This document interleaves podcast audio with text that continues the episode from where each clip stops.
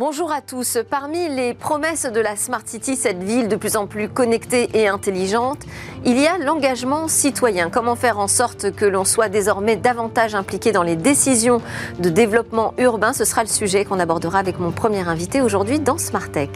Et puis le sujet à la une, c'est la question du traitement des données des mineurs sur Internet, des enfants, avec euh, l'actualité qui euh, euh, nous montre que ce n'est pas toujours aussi bien respecté. Les règles ne sont pas forcément bien respecté en Europe puisque Instagram a subi une amende record de plus de 400 millions d'euros. J'aurai donc deux invités en plateau avec qui on va regarder comment ça se passe aujourd'hui, euh, le traitement des données des enfants sur Internet et quelles sont les mesures à prendre. Deuxième partie de l'émission, on s'intéressera à l'actu des cryptos et puis on partira euh, regarder ce qui se passe dans les métavers, où va le web, notre chronique quotidienne.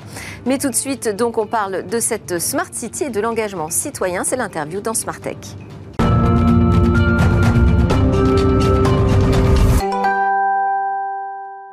Le sujet à la une de Smartech, je vous le disais, c'est comment les données des enfants sont-elles euh, traitées, collectées, exploitées, exposées sur les réseaux sociaux en particulier. On en parle avec euh, mes deux invités en plateau, Justine Atlan, euh, directrice de l'association e-enfance 3018 et Karina Chatin, responsable de l'éducation au numérique à la CNIL, la Commission nationale informatique et liberté. C'est le sujet qu'on va aborder ensemble, mais pas tout de suite. D'abord, on va prendre un invité à distance. Il s'appelle Julien Carbonel et il travaille sur cette question de la Smart City avec euh, ses promesses, euh, ses promesses euh, autour, il y en a beaucoup des promesses, mais ses promesses en particulier autour de l'engagement citoyen. Bonjour Julien, merci beaucoup d'être connecté avec nous je, précise euh, juste vos, fonctions. Vous êtes le fondateur de Démocratie Studio et de Land Ministry. On va en parler un petit peu plus tard. Ce sont des, donc des initiatives qui adressent le sujet de l'innovation numérique euh, dans la ville, avec ce sujet de la place du citoyen demain. Déjà, je voulais vous interroger sur le concept de Smart City en soi. Est-ce que ça reste un futur désirable euh, aujourd'hui dans ce contexte quand même de crise énergétique, de préoccupations importantes autour, des sujets de, pollution? Bon, tout à fait. Euh, en fait, la Smart City, c'est un terme assez générique euh, qui est né dans les années 90 à l'initiative d'une entreprise privée et qui, euh, qui a finalement pas mal évolué, notamment à partir de 2015, où euh, on a commencé à, à, envisager la technologie de la ville différemment pour la recentrer sur euh, l'usager plutôt que sur l'équipement technologique de l'infrastructure. Donc il y a un pivot comme ça qui a été, qui a été réalisé euh, c'est voilà, on va dire euh, ces dernières années et qui, qui, qui s'intéresse à améliorer la qualité de vie de l'habitant en priorité. Et donc ça évidemment, euh, ça évidemment euh, concerne les enjeux environnementaux et la question de la pollution, puisque la pollution urbaine est, est au centre en fait de la qualité de vie qu'une ville peut offrir à ses habitants. Et donc aujourd'hui, euh, il me semble que la plupart des, technologies Smart City, la plupart des, innovations, des, développements qui sont faits dans le, secteur euh, sont, euh, sont très concernés par la question de la pollution et les enjeux environnementaux. Alors c'est vrai qu'on voit des exemples, j'en ai, ai vu sur le salon euh, Big Data notamment à Londres, hein, euh, où l'exploitation des données permet d'avoir des politiques publiques mieux pensées, plus, plus efficaces. Pour autant, il y a quand même cette question de la collecte de la donnée, d'ailleurs qui est un sujet qu'on va aborder tout à l'heure en plateau, qui préoccupe énormément aujourd'hui les citoyens sur, sur la sécurité, sur les données personnelles il y a quand même une préoccupation aujourd'hui sur la manière dont ces données vont être euh, collectées et euh, la nécessité d'engager justement tout le monde dans cette, dans cette voie. Oui, tout à fait. Bon, la préoccupation est tout à fait légitime. Euh, il faut quand même se rendre compte que les systèmes informatiques ne peuvent pas fonctionner sans données. quand on parle d'intelligence artificielle, l'intelligence artificielle ne, naît pas dans, dans le vide. l'intelligence artificielle, c'est des statistiques qui vont calculer finalement euh, l'état d'une situation euh, donnée et euh, proposer les meilleures, les meilleures solutions pour résoudre une problématique. Donc typiquement, quand on parle de machine learning ou d'intelligence artificielle sur les villes, il s'agit la plupart du temps de systèmes prédictifs qui vont chercher, en analysant différentes variables, à et assister le, le, le, preneur de décision dans la sélection de la de la de la on va dire de l'option la plus adaptée à, à résoudre le problème le problème urbain en cours. Et, aujourd'hui, euh, justement, aujourd'hui, quelque chose en fait. On ne peut pas avoir Julien, smart city sans... Julien. Juste aujourd'hui, justement, c'est le point euh, qu'on soulève ici. Hein. Euh, est-ce que cette nécessité de collecter davantage de données sur les usagers et les habitants de la ville, demain, est-ce que ça peut être un frein au développement de, de la smart city? Non, non, non, pas du tout. Je pense que c'est totalement imbriqué. Euh, on ne pourra pas faire de Smart City sans euh, citoyens engagés, en fait, pour la simple et bonne raison, en tout cas dans, dans, un contexte démocratique. Euh, il est absolument nécessaire que les personnes soient informées des euh, transformations technologiques en cours sur leur ville, déjà pour qu'elles puissent les utiliser euh, de la manière la plus adéquate, et ensuite pour qu'elles puissent accepter euh, finalement euh, les, transformations de gouvernance. Il y a, une autre dimension plus profonde, je dirais, c'est que euh, on ne pourra pas faire d'amélioration technologique de la ville sans collecte de données. Alors c'est vrai que cette collecte des données pose pose question sur notamment le respect de, la vie privée. Et donc c'est là où les, dernières technologies en cours travaillent tous sur des systèmes d'anonymisation des données. Et c'est là où effectivement les données peuvent être collectées sur l'usage que les habitants se font de la ville sans nécessairement utiliser ni, stocker d'informations sur les usagers eux-mêmes. Euh, donc là-dessus, je ça, oui. Alors ça, effectivement, c'est un sujet sur l'anonymisation des données. D'ailleurs, c'est un sujet pour la CNIL important. Euh, vous-même, vous avez fait tourner, je crois, des algorithmes hein, pour essayer de trouver euh, des nouveaux modes d'engagement euh, citoyen dans, dans, la smart city. Qu'est-ce qu'on peut imaginer comme nouveau modèle participatif de, de démocratie locale participative demain? Bon, moi, tout mon, je dirais mon, mon constat, c'est de se dire, ok, chaque fois que un gouvernement ou euh, même finalement des sociétés privées euh, établissent une stratégie d'engagement euh, et, et essayent de collecter de la participation, finalement, les résultats sont quand même souvent décevants, c'est-à-dire qu'il est difficile d'impliquer des gens, euh, tout simplement parce qu'il y a un biais de confiance. Euh, le fait que l'on soit aujourd'hui concerné par l'engagement citoyen tient aussi au fait qu'il est euh, finalement, euh, on constate que la société civile a de moins en moins confiance dans la capacité du politique à résoudre ces problèmes, et donc ça se répercute sur sur l'engagement citoyen.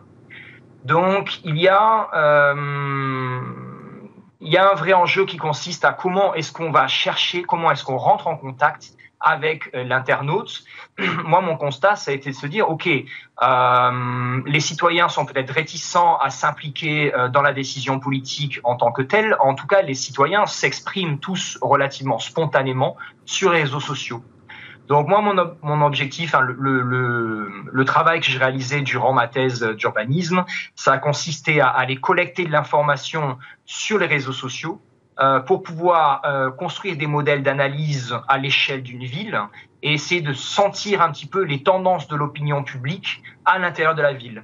Voilà, cela sans, euh, sans je dirais, regarder l'opinion ou le, la, la, tendance de tel ou tel individu, mais simplement à l'échelle d'une masse de population, voir quelles sont les opinions qui circulent et voir un petit peu comment se forme l'opinion publique dans sa globalité. Alors ça, c'est pour euh, aller capter l'opinion, même si les réseaux sociaux sont un miroir grossissant. Effectivement, c'est un, nouveau moyen de prendre euh, le pouls. Mais ensuite, comment est-ce qu'on l'implique jusqu'au bout, le, citoyen, dans la décision? Bon, alors, euh, à partir du moment où on est effectivement en contact, ou à partir du moment où on, peut détecter les personnes qui sont celles qui sont le plus engagées volontairement, il y a quand même beaucoup plus de chances pour que cette personne, une fois qu'elle soit approchée, soit favorable à, à un engagement quelconque, c'est-à-dire à répondre, à répondre à des questionnaires, à se laisser interviewer, à éventuellement participer ou rejoindre des groupes de travaux. Donc c'est ce genre de choses, euh, si vous voulez, que l'algorithme ne fait plus. L'algorithme permet effectivement de sentir les tendances et de détecter les, utilisateurs qui sont euh, le plus engagés. Euh, et puis ensuite, effectivement, il y a un relais euh, par, euh, par l'humain qui, doit se faire, quoique certaines choses peuvent s'automatiser aussi. Et pour proposer à la personne déjà engagée de continuer son engagement dans un contexte qui lui donne une plus grosse visibilité. Moi, je vous donne mon sentiment. Hein. demain, on me disait que les politiques publiques étaient pilotées par une analyse de ce qui se passe ou ce qui se dit sur les réseaux sociaux, ça aurait plutôt tendance à m'inquiéter. Julien je pense que c'est déjà le cas, euh, sans vouloir vous inquiéter. Bah, je, si, si, je suis inquiète d'ailleurs. Énormément les, les, les réseaux sociaux. Bon, euh, donc euh, ça c'est une première partie de, votre démonstration. Donc euh, vous avez écrit un e-book, hein, je crois, à ce sujet sur la Smart City Démocratie Studio. Et puis vous développez aussi une approche économique nouvelle avec cette idée qu'on peut aussi engager le citoyen à travers des NFT, c'est ça? Voilà, en fait, il y a, plusieurs choses. C'est vrai que bon, le constat de la, démocratie pour euh, l'engagement politique est, une partie, je dirais, de, euh, de des, questions que se posent, ou en tout cas de la, de la demande publique. Mais euh, il me semble que la démocratie ne va pas sans euh, son pendant économique. Euh, finalement, ce qui a été le plus gros succès de euh, des démocraties participatives, des, des initiatives d'engagement citoyen, c'est le budget participatif. Euh, et ça dans le monde entier, en fait. Donc on se rend compte que euh, bon, donner son avis euh, sur les politiques en cours, c'est une chose, mais par contre pouvoir participer à euh, choisir comment nos impôts vont être dépensés, à quel à quel budget va être alloué pour telle et telle initiative dans sa ville, ça c'est quelque chose qui parle beaucoup plus aux gens, c'est probablement plus direct. Et donc effectivement, il me semble que euh, il y a une nouvelle technologie qu'on appelle la blockchain qui euh, qui permet d'allier à la fois des politiques euh, plus flexibles, euh, des, organisations de prise de décision collective plus flexibles et un pouvoir d'action au travers de au travers de la conduite des dépenses économiques. Donc la blockchain rassemble à la fois le pouvoir politique et le pouvoir économique. Et il me semble que euh, ça répond réellement aux, aux demandes des habitants, en plus d'avoir beaucoup de solutions à apporter sur euh, le respect euh, de, de la privacité des données. Julien Carbonel, on va devoir s'arrêter là parce que là, vous allez nous refaire votre, euh, votre thèse. Merci beaucoup. On continuera la conversation sans doute parce que la Smart City, on n'y est pas pour l'instant. Euh, on l'entend même en, studio. Hein. On a des travaux qu'on n'a pas forcément décidé d'avoir euh, à côté de, de, nous. Merci Julien Carbonel. Donc, j'invite à lire Démocratie Studio et à regarder votre projet aussi Land Ministry. ça s'écrit Mini 3 en français. Merci beaucoup. On continue à parler de données, mais cette fois de l'exploitation des données personnelles des mineurs sur Internet. Alors, la rentrée, ça a commencé pas très fort quand même pour euh, Instagram, avec une amende record de 405 millions d'euros euh, prononcée euh, à l'encontre du réseau social à la suite de l'intervention du Comité européen pour la protection des données. En cause, c'est le traitement illicite de données personnelles des enfants. On va expliquer cette décision à l'occasion de ce talk aujourd'hui dans Smartech. On va plus largement s'intéresser à la manière dont sont traitées, exploitées les données des enfants sur Internet avec mes deux invités, Justine Atlan, directrice de l'association e-enfance 3018, donc précurseur de la protection de l'enfance sur euh, les réseaux sociaux, mais pas uniquement, hein, sur Internet, surtout l'univers du, numérique. Une association agréée par le ministère de l'Éducation nationale, donc qui opère le 3018, un numéro de téléphone euh, gratuit, anonyme, que vous pouvez appeler euh, pour signaler des violences. numériques, que vous soyez une jeune victime ou les parents de cette victime. Et il y a également une application 3018 aujourd'hui. Avec euh, vous, Justine, Karina Chatin. Karina Chatin, donc responsable de l'éducation numérique à la CNIL, la Commission nationale de l'informatique et des libertés. Vous êtes également auditrice de l'Institut national des hautes études de sécurité et de justice et de l'Institut des hautes études de l'éducation et de la formation. Vous êtes membre aussi de l'Observatoire du Conseil supérieur du visuel, égalité, éducation, cohésion sociale. Ça a dû changer depuis que c'est l'ARCOM Depuis, absolument. On est d'accord. Alors, euh, déjà, peut-être, euh, je, vous, demanderais de revenir sur cette décision euh, quand même historique vis-à-vis d'Instagram. On a décrété, on a décidé que le traitement aujourd'hui qui était fait des données personnelles des enfants sur Instagram n'était pas conforme à la réglementation européenne. Qu'est-ce qui s'est passé exactement?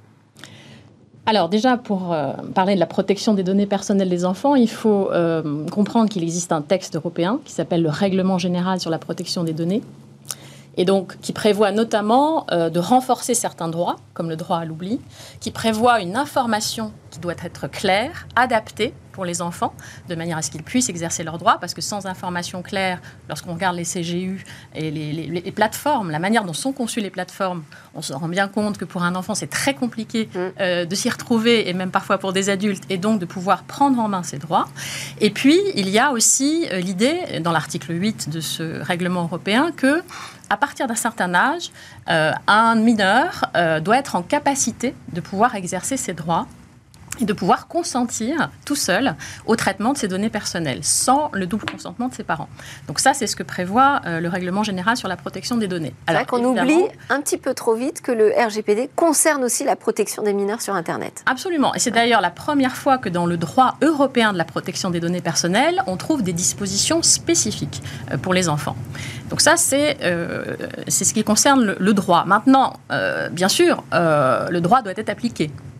Euh, et la CNIL est là, et les CNIL européennes, puisque vous parlez du CEPD, donc les CNIL en Europe, sont là pour faire respecter euh, l'application de ce droit. En l'occurrence, donc il a été considéré que Meta, donc la maison mère d'Instagram, euh, avait, je dirais, utilisé les données personnelles des mineurs de manière illicite. C'est-à-dire que très concrètement, ils ont permis que les informations personnelles de mineurs qui avaient un compte personnels sur Instagram, je parlais des youtubeurs par exemple, des enfants youtubeurs, avaient été publiés.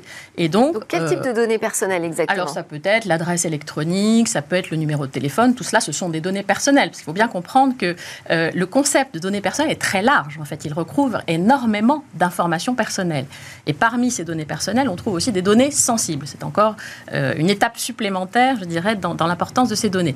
Et donc, le Comité européen de la protection des données qui a deux missions. Hein. Un, euh, faire travailler ensemble les autorités de protection des données en Europe, et deux, veiller à l'application cohérente euh, de la loi, donc du règlement, eh bien, ce comité est venu finalement corriger quelque part la première décision qui avait été prise par l'autorité irlandaise de protection des données, et qui finalement s'était rangée du côté de Meta en disant euh, faire reposer ce traitement de données sur l'exécution du contrat et l'intérêt légitime, ça nous va bien.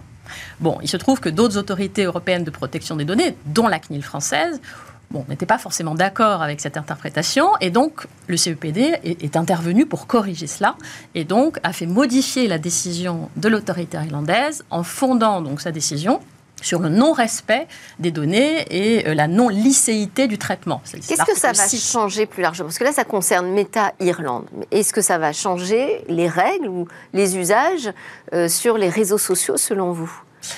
Écoutez, euh, évidemment, bon, c'est une amende qui est importante par son montant, puisque plus de 400, 400 millions d'euros, c'est quand même significatif. C'est aussi une amende importante parce que dans l'opinion publique, euh, on voit quand même une prise de conscience progressive hein, de la question de la protection des données personnelles. Alors si on parle des États-Unis, on a par exemple euh, des initiatives qui tendent à s'inspirer du RGPD. Hein. donc on a la chance en, Europe d'avoir ce, cadre juridique très protecteur des données personnelles, mais ce n'est pas le cas partout dans le monde. Il se trouve que euh, on a par exemple aux États-Unis un code californien, hein, le Californian Act, qui s'inspire du code de l'âge anglais donc, on voit bien qu'il y a une certaine, euh, déjà, des initiatives par les pouvoirs publics et il y a aussi des initiatives par les particuliers, les lanceurs d'alerte, les plus précisément, est-ce qu'on a des pratiques Je vais peut-être repasser la parole euh, à, Justine Aslan. Est-ce qu'on a des pratiques euh, aujourd'hui qui sont vraiment problématiques et qui pourraient disparaître demain du fait de décisions de, justice? Bah oui, il y a des, les pratiques problématiques, elles sont déjà le fait que les données personnelles des mineurs soient collectées en soi, ce qui théoriquement ne doit pas être le cas. Alors effectivement, il y a l'âge euh, légal de la majorité numérique qu'on a donné en France à 15 ans aux adolescents qui leur permettent de valider, de donner leur consentement tout seul, effectivement, comme l'a dit Karina, et de donner la consentement à ce que le réseau social les collecte. Pour autant, faut-il que leur consentement soit éclairé, c'est-à-dire qu'ils sachent bien ce qu'ils font quand ils disent oui? C'est déjà effectivement une première chose. Puis tous ceux qui sont en dessous de 15 ans, normalement, il n'y en a pas beaucoup, puisque théoriquement, ils ne sont censés n'avoir que 13 et 14 ans, puisqu'avant, ils ne sont pas censés être sur les réseaux sociaux. Ceux-là ne peuvent pas donner leur consentement tout seul. Il faut que le tuteur légal les fait. L'âge de 15 ans, c'est uniquement en France. Hein. Alors ça, c'est une des difficultés. La majorité, on va dire, numérique en France, c'est 15 Alors, ans. Elle a été décidée en France, elle a été posée à 15 ans. Il faut savoir qu'au niveau de l'Europe, les pays ont eu le choix de donner l'âge entre 13 et 16 ans, ce qui pose un vrai problème aussi et qui ralentit finalement euh, l'aspect extrêmement contraignant du RGPD sur ce sujet-là en tout cas. Ça facilite pas le travail des plateformes non plus, il faut être juste. Hein. Voilà, alors bon, mais effectivement, ils peuvent en tout cas se cacher derrière cet argument pour dire que c'est compliqué pour eux. Donc il y a un, un vrai effort effectivement d'harmonisation. Mais voilà, donc le simple fait qu'ils collectent les données personnelles, parce qu'il y a deux choses. Pourquoi c'est dangereux qu'ils les collectent? D'abord parce qu'effectivement, on ne sait pas forcément ce qu'ils vont en faire, mais surtout parce qu'on sait bien que nos données, au-delà du fait de connaître nos usages, comme on l'a vu dans la première partie, ça permet de nous cibler. Mm. ensuite derrière. C'est-à-dire qu'ensuite, on va nous cibler comme consommateurs pour nous induire effectivement à des comportements de consommateurs avec effectivement des suggestions euh, de contenu qui vont nous inciter à ça. Consommateurs, voire demain euh, décideurs, leaders d'opinion. Voilà, mais sauf que là, on parle à des mineurs. Des mineurs. Donc toute la difficulté, c'est qu'effectivement, les mineurs ne soient pas traités comme des consommateurs lambda, donc comme euh, des adultes, parce qu'être mineur, juridiquement, ça veut dire qu'on n'a pas la capacité d'un adulte et c'est protecteur. C'est pas, pas pour empêcher les mineurs, c'est pour les protéger. Et donc voilà, donc l'idée, c'est qu'on puisse pas les cibler. Et c'est pour ça qu'on a mis en amont de ne pas collecter leurs données pour pas les cibler. Donc aujourd'hui, c'est vrai qu'on voit à la fois qu'on ne recueille pas leur consentement, que celui des parents ne l'est pas non plus. Quand on fait des tests, que ce soit en France ou dans d'autres pays d'Europe, on se rend compte que la majorité des plateformes ne demandent pas, en fait, euh, de façon euh, rigoureuse, euh, le consentement des parents pour s'inscrire sur une plateforme à l'âge où ils le devraient, pour la collecte des données, et qu'en plus, ils ciblent des mineurs, alors qu'ils ne devraient pas, sur effectivement un certain nombre de, contenus sponsorisés. Donc tout ça fait qu'ils sont quand même assez loin de l'application rigoureuse du RGPD en ce qui concerne les mineurs. On avait un sondage de la CNIL justement euh, avec l'IFOP en 2020 euh, qui nous disait que 39% des enfants de 10 à 14 ans possédaient un compte sur un réseau social euh, sans avoir demandé l'autorisation des parents. Oui, en fait, ce qu'on peut constater d'abord, c'est qu'il y a un, vrai enjeu de société autour de la protection de l'enfance sur Internet. Hein. On a des usages qui sont de plus en plus précoces. Près de 65% aujourd'hui des moins de 13 ans ont déjà un compte sur un réseau social, donc c'est un vrai sujet. Deuxièmement, que ces usages sont très massifs et qu'ils sont solitaires, c'est-à-dire qu'en fait, les parents ne s'impliquent pas ou s'impliquent très peu dans l'accompagnement de leurs enfants sur compliqué, Internet. Hein, de s'impliquer euh, quand on a un enfant de 14-15 ans. Absolument, mais euh, nous, nous, avons, si vous voulez, produit des recommandations hein, sur notre site, euh, qui, d'une part, vise effectivement à mieux protéger les enfants en ligne, et ça passe notamment par l'implication des parents dans l'éducation numérique, mais aussi finalement à, faire en sorte que l'enfant soit progressivement amené à une forme d'autonomisation, et, et finalement doit pouvoir exercer ses droits à partir d'un certain âge. Donc ce sont deux choses à concilier. Mais il est vrai que le droit euh, ne peut pas tout. Enfin, je veux dire, il y, a, un cadre juridique qui est solide, mais euh, la meilleure des protections, finalement, ça reste euh, la sensibilisation, l'empowerment, c'est-à-dire le fait que les citoyens eux-mêmes soient conscients de tous ces risques, comprennent finalement les, les, clés du numérique pour mieux se protéger. Et effectivement, pour parler d'un exemple concret, on, a beaucoup de, de, très jeunes qui sont présents donc sur les réseaux sociaux et qui euh, euh, sont exposés à des risques, euh, publient des photos d'eux ou, ou d'autres de camarades, se retrouvent pris dans une spirale, ça peut être le cyberharcèlement, ça peut être du piratage de comptes, ça peut être de l'exploitation commerciale des données. Donc il y a tout un faisceau de risques auxquels sont plus vulnérables effectivement les, les jeunes publics. Et donc, la meilleure chose à faire, c'est d'impliquer les parents et l'ensemble des acteurs. C'est-à-dire que ce n'est pas seulement la famille, c'est aussi responsabiliser les plateformes qui ne proposent pas de, comment dirais-je, d'interface suffisamment vertueuse et respectueuse des, droits des enfants. Et c'est la raison pour laquelle... Ça, effectivement, il y a du travail. Alors, justement, vous dites que la, réponse n'est pas uniquement euh, juridique. On a Frances Hogan, donc euh, la lanceuse d'alerte qui a permis de découvrir des documents internes quand même assez préoccupants euh, du côté de la, de la, maison Meta, notamment sur l'état de santé mentale euh, euh, des jeunes qui utilisent euh, Instagram. Alors, Frances Hogan annonce qu'elle va lancer une ONG qui s'appelle Beyond the Screen pour assainir les réseaux sociaux. Est-ce que c'est le job d'une ONG Qu'est-ce qu'on en attend? Une ONG, une association, on, représente la société civile, donc on est censé à la fois défendre l'intérêt général euh, de la population qu'on défend, donc euh, les mineurs ou effectivement les citoyens sur un certain nombre de droits. Et effectivement, les associations, en tant que représentants de la société civile, elles participent à la construction des politiques publiques, puis qu'elles sont censées faire justement euh, un peu le lien entre des plateformes, des acteurs économiques, des régulateurs, le politique et représenter les citoyens et les principaux concernés par, par les causes qu'elles défendent. Donc on a besoin effectivement de lanceurs d'alerte, ça on les a déjà mentionnés tout à l'heure, c'est indispensable, surtout dans l'économie numérique où finalement on connaît assez peu encore aujourd'hui, parce que c'est assez récent, ces acteurs-là. Euh, ils sont quand même globalement pas très transparents. Euh, les chercheurs eux-mêmes n'arrivent pas à accéder aux données pour, euh, ne serait-ce qu'effectivement pour comprendre un certain nombre de choses d'intérêt général. Donc on a besoin de ces lanceurs d'alerte qui, de l'intérieur, nous permettent de, connaître un peu les fonctionnements et puis ensuite de profiter de leurs connaissances pour qu'ils mettent ça au profit de l'intérêt général. C'est ce que manifestement elle veut faire et c'est assez indispensable. Vous pourriez travailler ensemble Bien sûr. Ben, en France avec, euh, très volontiers, très volontiers parce qu'on a besoin de ces connaissances. C'est vrai que c'est de ça aussi dont pâtit notamment les mineurs, puisque c'est dont on parle aujourd'hui, c'est que finalement le, politique était un peu en, en déficit de maîtrise de compétences techniques face à des acteurs euh, économiques, euh, les régulateurs aussi d'ailleurs parfois, face à des acteurs économiques qui, qui eux maîtrisent parfaitement leurs outils puisqu'ils les ont créés et mmh. qui les maîtrisent totalement. Et en face, on a, on a perdu un peu de temps, ces 10-15 dernières années, pour que le politique monte effectivement en compétence. Alors aujourd'hui, on commence à avoir des interlocuteurs. Euh, alors la CNIL est particulièrement compétente puisqu'elle est depuis le début sur ces sujets-là, mais les autres, effectivement, n'étaient pas forcément aussi compétents. Donc là, on commence à sentir quand même, c'est assez satisfaisant, une montée en puissance de différents acteurs qui, qui qui sont en capacité euh, vraiment d'aller interroger les plateformes, de les contraindre, parce que le juridique ne peut pas tout. Mais enfin, si le juridique n'est déjà pas appliqué, alors là, on peut rien faire derrière, si vous voulez. Donc là, aujourd'hui, on en est quand même dans une situation où on finit par trouver normal une forme de fatalité qui est que on crée des lois et qu'elles ne sont pas appliquées bah oui, c'est pas grave. Alors finalement, on va demander aux parents de faire leur job et puis aux enfants.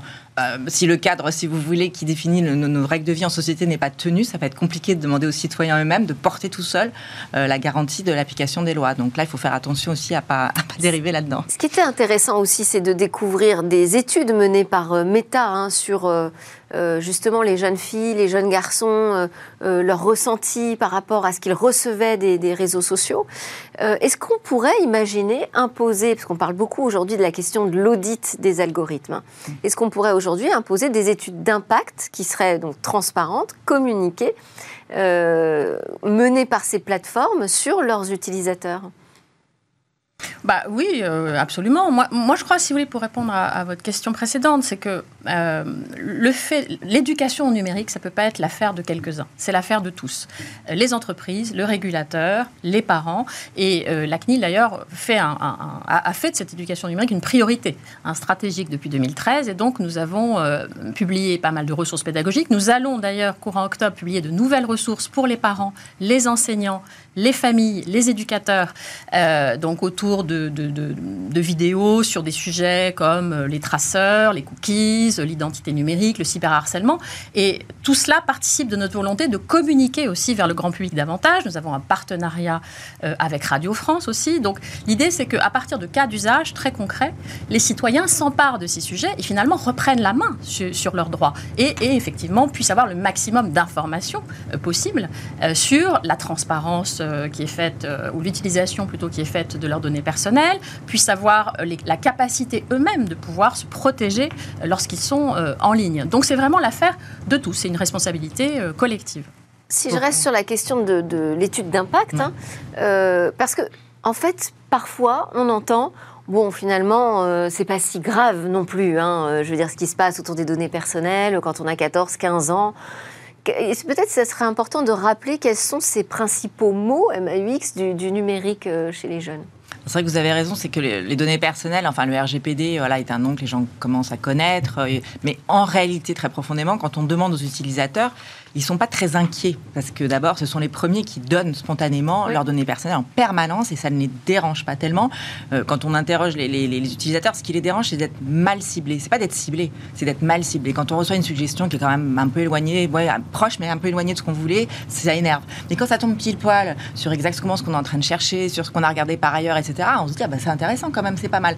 Donc quand en face on a un bénéfice, on, est prêt à donner. Donc ça, c'est tout ça qui est aussi effectivement à avoir et à construire. Et ça rejoint un peu ce qu'on ce qu'on disait tout à l'heure sur les smart cities. Et donc c'est vraiment ce de confiance et cette adaptation qu'on doit travailler. Après, sur l'impact effectivement des réseaux sociaux sur la santé mentale des jeunes qui a été, qui a été révélé effectivement par l'Alliance aux arrêts sur Instagram. D'abord, un, pour savoir si on pourrait faire des études d'impact. Évidemment qu'on pourrait, puisque la preuve en est, c'est que les plateformes elles-mêmes le font en interne et qu'elles arrivent à le mesurer très précisément. Mm. Et notamment là, ce qui avait été révélé, c'est que ça avait un effet négatif sur la santé mentale, notamment des adolescentes, avec cette permanence de, de suggestions, de, de voilà, de, conditionnement sur le corps parfait, sur la, façon d'être, etc. Et qui en fait pour générer des, de la dépression, euh, d'une très très mauvaise estime, de soi. Donc si vous rajoutez une mauvaise estime de vous-même, de la dépression, etc. Et de la suggestion permanente, parce qu'ils passent beaucoup de temps les jeunes sur ces réseaux sociaux, ça finit effectivement sur certaines populations fragiles et vulnérables à pouvoir causer du suicide effectivement. Donc ça, on le sait. Comme je disais tout à l'heure, ce qu'il faudrait, c'est que des chercheurs externes, d'autres puissent aller voir effectivement ces données-là, les exploiter. Donc ça, c'est il y a des tensions en ce moment entre certains régulateurs et les plateformes, mais on va sans doute y arriver un peu. Donc voilà, donc c'est vrai que les mots, effectivement, des MAUX, des réseaux sociaux, euh, on, en parle. Il y en, a, il y en a beaucoup de très différents. Il y a effectivement des violences très agies, très directes, des agressions, des insultes, euh, la diffusion effectivement de données personnelles sans le consentement, des contenus euh, d'images, de vidéos. Que, alors on parle plus des jeunes filles parce que c'est vrai, elles, les pauvres, qui sont plus sollicitées à donner des contenus d'elles mmh. nues et puis ensuite à ce qu'elles soient diffusées sans leur consentement. Donc c'est une violence sans nom, c'est ce qu'on appelle le, le revenge il y a effectivement euh, la création de, comptes à votre nom, mais qui vont servir de déversoir pour de la haine en ligne et des choses comme ça, de la discrimination de tout genre sur euh, vos préférences sexuelles, etc. Enfin, voilà, tout ce qui est finalement, à l'âge où vous construisez votre identité, on va aller vous atteindre sur des fragilités. Et l'exploitation aussi par des réseaux euh, pédocriminels, c'est un sujet qu'on a abordé la, la, voilà, la semaine que je reviens pas dessus, mais effectivement, il y a eu effectivement, il y a, effectivement le, ce qu'on appelle l'exploitation, voilà, de, des contenus, enfin des mineurs pour effectivement récupérer des contenus à caractère sexuel et ensuite les diffuser, les partager dans des réseaux. Alors là, on parle, si vous voulez, de quelque chose qui est à part parce que c'est totalement illégal. C'est-à-dire qu'il n'y a pas de façon de bien le faire ou pas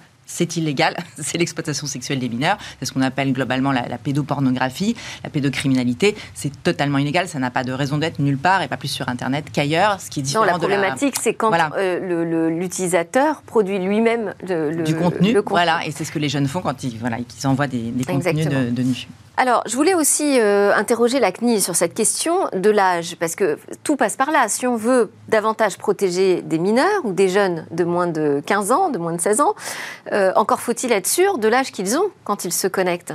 On a un rapport de renaissance numérique euh, sur ce sujet qui est très intéressant, j'imagine que vous l'avez parcouru également, qui nous donne quelques clés hein, sur la vérification de l'âge.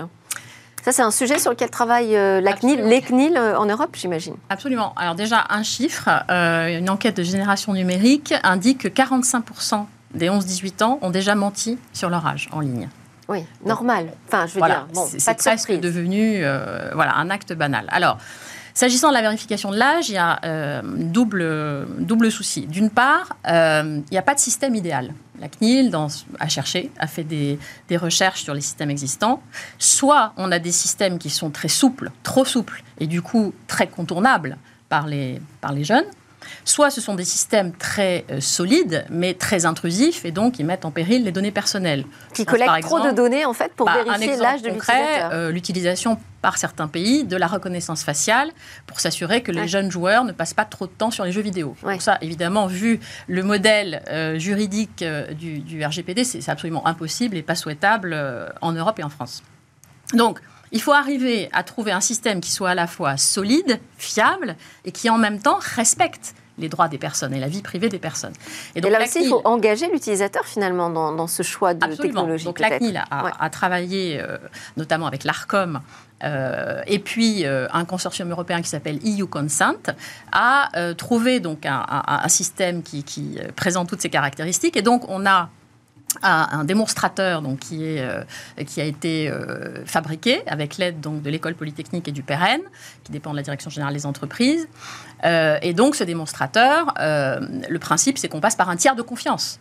C'est-à-dire, on passe pas par le site lui-même. C'est un tiers de confiance qui va être l'intermédiaire parce qu'il est labellisé, il est certifié. Donc, aujourd'hui, il y a des pistes, il y a des travaux. Je vais être obligée de vous interrompre parce qu'on est déjà à la fin du temps qui nous est imparti pour ce talk. Merci beaucoup à toutes les deux, Justine Atlandi, Enfance 3018 et Karina Chatin de la CNIL. Je rappelle quand même qu'il euh, y a des numéros, donc 3018 hein, pour euh, faire des signalements. Il y a la plateforme Pharos, point de contact aussi. Euh, les actions de sensibilisation de la CNIL, vous les avez évoquées. Merci beaucoup à toutes les deux. On continuera évidemment cette conversation dans Smart Tech. Mais maintenant, je vous propose de partir sur l'actu des cryptos.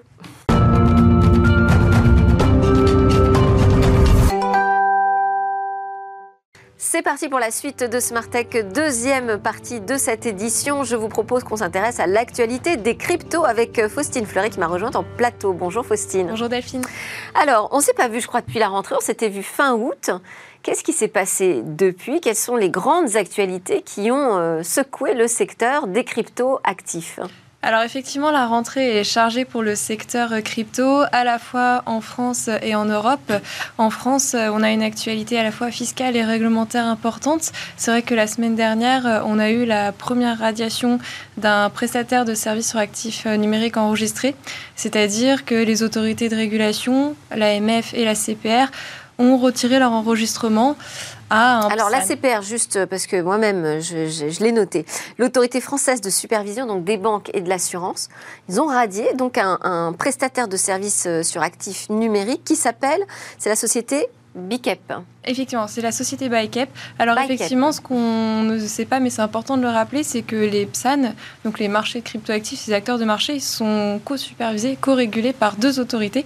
L'autorité des marchés financiers, donc traditionnellement l'autorité de toutes les activités euh, financières, et l'autorité de contrôle prudentiel et de résolution, effectivement le superviseur euh, des banques. Donc euh, on est sur un enfin, une supervision quand même relativement importante. Et, et qu'est-ce qui s'est passé pour ByCap? Alors, il a été jugé qu'il n'était plus en conformité avec la réglementation qu'il devait respecter en étant enregistré, donc principalement la lutte contre le blanchiment et le financement du terrorisme. Et c'est pour ça que l'AMF et la SCPR ont annoncé la radiation de, de C'est plutôt un message positif au sens où on remet souvent en question la qualité de l'enregistrement du régime français des marchés de cryptoactifs. On remet en cause sa crédibilité, sa qualité, euh, parce qu'on dit une fois enregistré, bon, il ne se passe plus rien. Et donc, ce qu'on voit, c'est que absolument pas, il y a des contrôles, il y a de la supervision, même une fois enregistré. Donc, à la fois pour les prestataires, ça euh, réexplique que bien sûr il y, a une, un enregistrement à faire, mais il faut se maintenir en conformité. Donc c'est relativement important de le savoir euh, et d'y être préparé. Mais également c'est important comme message vis-à-vis des partenaires, euh, notamment des partenaires qui auraient pu hésiter à aller faire ces acteurs de marché en pensant que l'enregistrement n'est pas suffisant ou n'est pas sérieux. Donc un message plutôt positif et on appelle de nos voeux que cette supervision elle aille aussi sur d'autres sujets que, que euh, la radiation de, des PSAN enregistrés, mais aussi par rapport aux PSAN qui ne sont pas enregistrés, mais qui exercent illégalement en France, il en existe encore. Euh, il, y a du ménage, euh, il y a du ménage à faire aussi. Alors, il y a d'autres demandes hein, de, de l'ADAN qu'on avait suivies d'ailleurs, notamment sur le projet de loi de finances 2023. Est-ce que vous avez été entendu? Alors, c'est des travaux que l'on mène depuis euh, un an, puisqu'on avait déjà des propositions au moment du projet de loi de finances euh, pour 2022. Euh, on avait à l'époque passé trois propositions qui avaient été adoptées et à l'époque le gouvernement avait vraiment évoqué la nécessité pour l'administration fiscale de continuer à travailler sur ces sujets, sur ceux qu'on n'avait pas résolus à l'époque, parce qu'il y a vraiment des, des complexités ou des flous qui sont dommageables à la fois pour les entreprises mais aussi pour les contribuables. Donc nous, pendant un an, sur euh, notamment les propositions qui n'étaient pas Passé l'an dernier, on a beaucoup travaillé, on a établi un dialogue avec euh, Bercy assez régulier. Cet été, au moment du projet de loi euh, rectificatif, le gouvernement a réitéré euh, l'importance pour l'administration fiscale de résoudre ces soucis.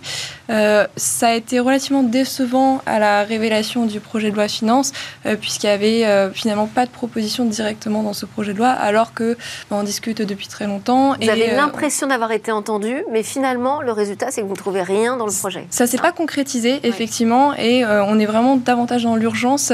ça fait un an que l'on travaille. Sur quel point en particulier? Alors, on a plusieurs propositions, à la fois sur la fiscalité des professionnels, évidemment, en tant qu'association professionnelle, mais aussi des particuliers, et puis un nouveau volet qu'on n'avait pas forcément autant porté l'an dernier sur la fiscalité autour de, de l'environnement.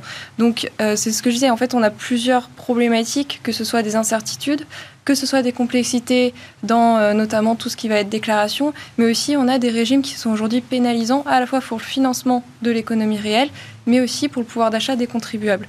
Donc euh, en tout et pour tout, on a une dizaine de propositions qui euh, veulent parer euh, c'est problématique. Sauf qu'effectivement, ça fait un an que l'on travaille, on a fait notre part. Donc le secteur est assez frustré de voir que ça ne s'est pas traduit. Euh, heureusement, euh, on a des députés qui vont porter nos propositions d'amendement et qui seront examinées normalement cette semaine. Donc un peu plus de 25 députés qui vont porter ces propositions. Tout n'est pas terminé, la messe n'est pas dite encore.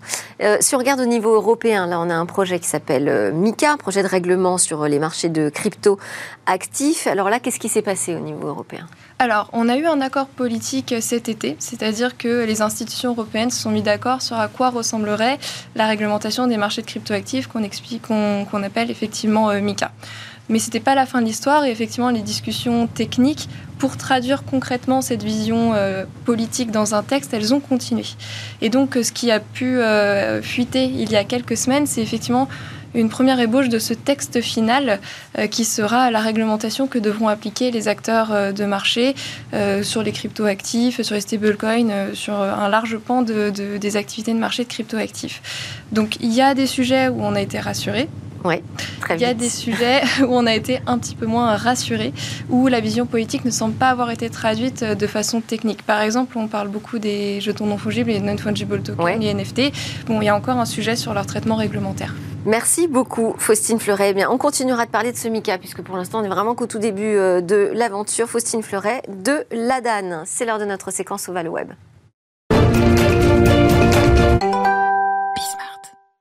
clin d'œil quotidien sur ces futurs possibles d'Internet avec Eva Bensadi qui nous fait découvrir aujourd'hui une start-up belge qui propose un emploi à temps plein dans le métavers.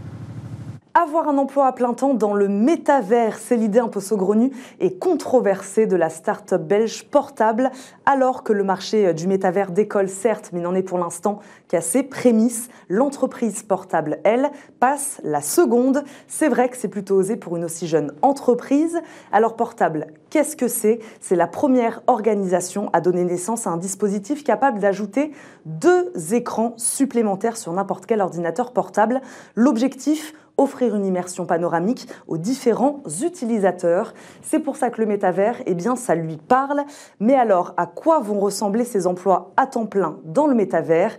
Il ne s'agit pas de se retrouver entre collaborateurs dans la même salle de réunion une ou deux fois par semaine. Non, non, non. Ces fameux emplois prévoient en moyenne 40 euh, heures de travail par semaine dans le monde virtuel partagé. Et ces emplois correspondent, selon la start-up, aux expériences des candidats, c'est-à-dire qu'ils sont en adéquation totale avec les expériences qu'ils ont acquises dans leur vie de joueurs et de consommateurs. Le candidat idéal, un commercial dans l'âme, c'est ce qu'affirme le cofondateur. Il doit disposer d'un bon sens de la créativité et aimer le contact avec les clients il doit aussi être passionné par la technologie, les jeux vidéo et les startups. Voilà pour la partie fun. Mais je vous le disais, travailler à plein temps dans le métavers pose tout de même des questions. La première est celle de la qualité de vie au travail, car travailler dans le métavers implique d'être encore plus dépendant des outils numériques et de s'immerger dans le virtuel aux dépens du réel, les risques psychosociaux sont pour le moment difficiles à évaluer.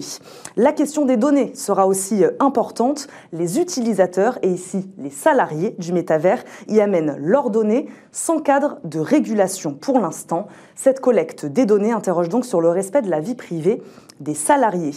Quoi qu'il en soit, la start-up portable lance peut-être aujourd'hui les hostilités, mais le chemin semble encore long avant de voir les milliers des milliers de salariés travailler quotidiennement dans le métavers. C'était Smartech. Merci encore euh, Faustine Fleuret, présidente directrice générale de l'ADAN, l'Association pour le développement des actifs numériques. Merci à tous de nous suivre. On se retrouve demain. Les discussions sur la tech, ça continue dans Smartech.